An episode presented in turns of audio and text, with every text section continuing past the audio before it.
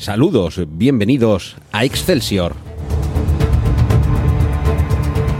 Soy Antonio Rentero y os invito a recorrer el mundo del cómic desde Emilcar FM.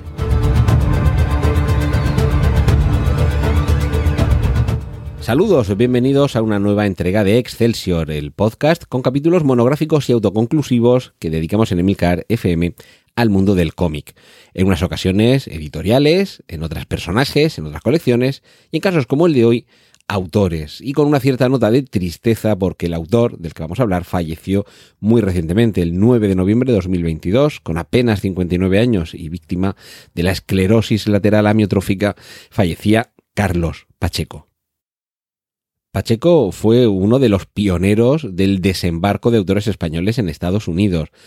Sí que es cierto que sus primeros contactos fueron precisamente con la editorial Planeta de Agostini, que publicaba aquí en España los cómics de Marvel, y Carlos Pacheco se dedicó eh, a hacer algunas portadas, eh, ilustraciones y pósters para algunas de las colecciones de personajes como X-Men, Los Vengadores, Los Cuatro Fantásticos, el Capitán América, pero yo creo que muchos le guardamos un especial cariño por aquellas portadas para esa colección, que era Clásicos Marvel,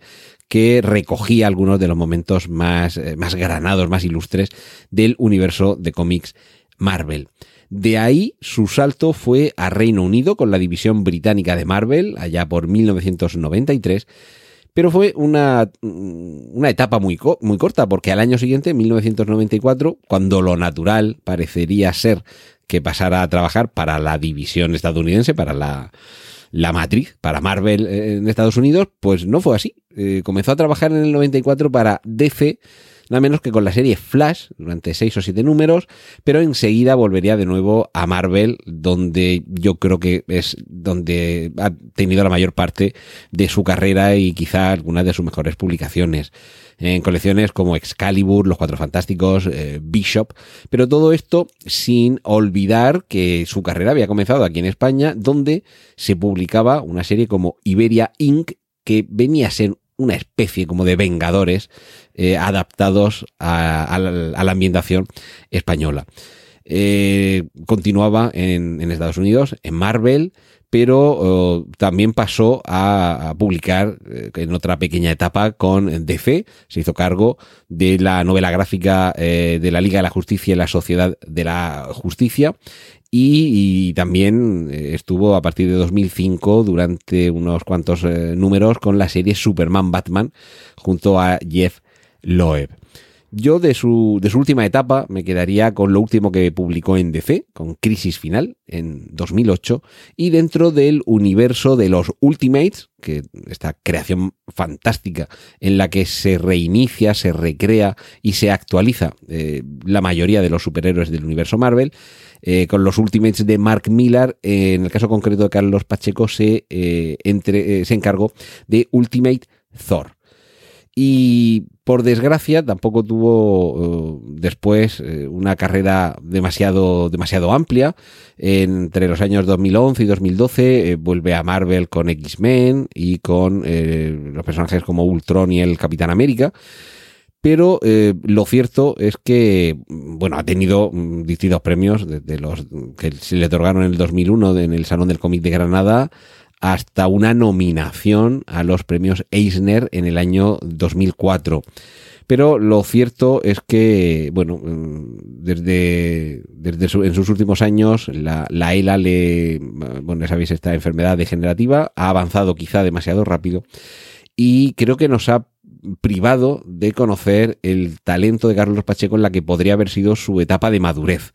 porque, bueno, falleció con 59 años y es a partir de ese momento cuando muchos autores ya han bordado la que sería su personalidad artística. Hasta ahora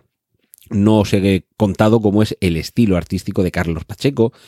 Algunos dicen que muy influenciado por Neil Adams, aunque yo particularmente eh, tengo ahí un poco mis, eh, mis reticencias y, no sé, yo más que Neil Adams, en todo caso hablaría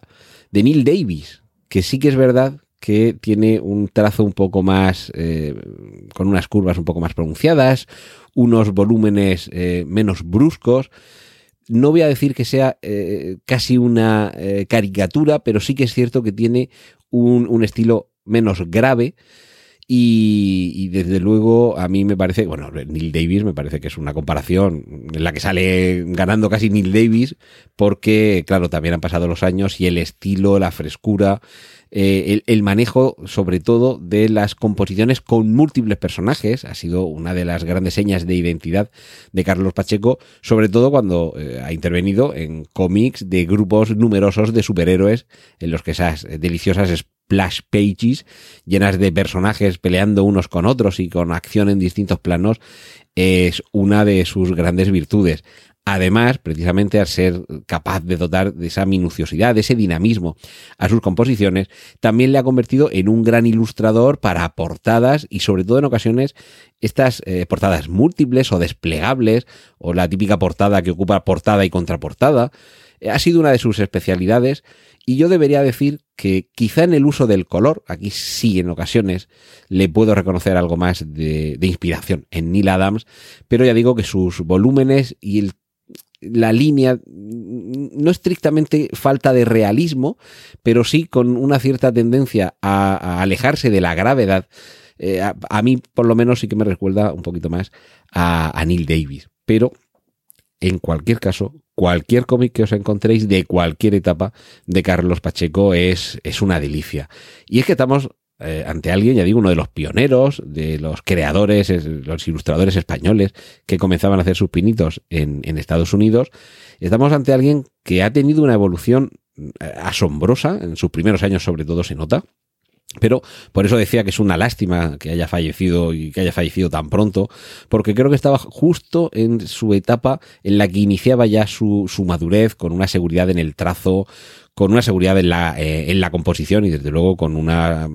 maestría, yo creo que fuera de, de toda duda. Así que creo que nos vamos a perder eh, o nos perdemos la, la, mejor época que podría haber dado este gran dibujante, que incluso, que incluso no renegaba de sus raíces españolas, y hay una, una viñeta eh, muy popular en la que está el Capitán América peleando con, no me acuerdo cómo se llama, eh, Nuke, Nuke Soldier o algo así, bueno, este que salía en El Castigador, que es un, un militar que se tomaba la pastilla roja para activarse y que llevaba la bandera estadounidense pintada en la cara, pues hay una, una viñeta en un cómic en el que el Capitán América está peleando contra, contra Nuke,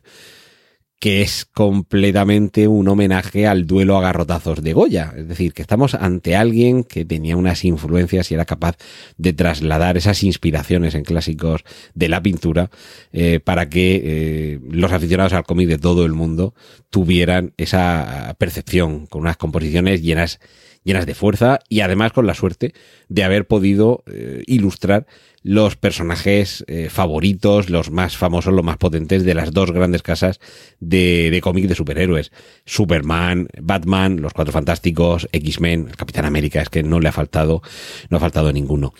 Así que eh, desde aquí este homenaje a Carlos Pacheco y mi recomendación porque es uno de los grandes ilustradores de la historia del cómic español y desde luego uno de los personajes que dentro del cómic eh, americano de superhéroes ha tenido una trayectoria de indiscutible calidad.